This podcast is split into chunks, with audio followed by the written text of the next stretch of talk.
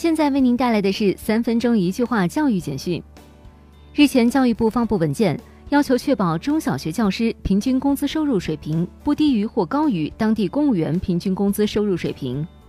应征入伍的专科生、本科生可申请每人每年不超过八千元的学费补偿、贷款代偿或学费减免；硕士及博士研究生不超过一点二万元。河南平顶山某幼儿园的一男童朝女生吐口水。幼儿园老师让班上十七名女生排着队朝这名男童吐回去，该老师已被停职。江苏二零一八年第一批乡村教师定向师范生的录取通知书已发送，乡村定向师范生的规模正在不断扩大，助力乡村教育发展。复旦大学书院教育实践基地签约揭牌仪式在福建省宁德市屏南县举行，将打造一个校地合作、互促双赢的经典范例。据成都市教育局官网消息，经个人申报、逐级推荐、差额评选，成都拟推荐三十六人申报成为四川省优秀教师。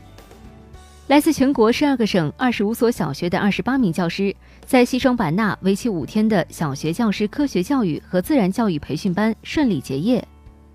扬州大学园艺与植物保护学院推出了一个名为“园艺疗法特色心理健康项目”。把心理健康教育与专业学科深度融合。教育部、国家卫健委近日共同起草文件，规定将儿童青少年近视防控工作总体近视率和体质健康状况纳入政府绩效考核指标。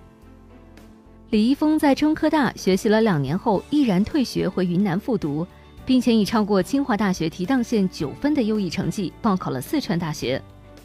青少年编程教育平台边玩边学创始人郝香林透露，公司已于二零一八年四月完成数千万元 A 轮融资，投资方为君联资本。山东淄博一位二十三岁的大四学生赵浩在准备考研，他说女友在一所九八五学校上大学，为了配得上女友，他想变得更优秀。浙闽赣皖四省边际应用型大学联盟在浙江省衢州市成立。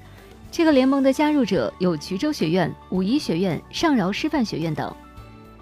日前发布的《中国义务教育质量监测报告》显示，学生体质健康状况总体较好，但肥胖、视力不良和睡眠不足问题较为突出。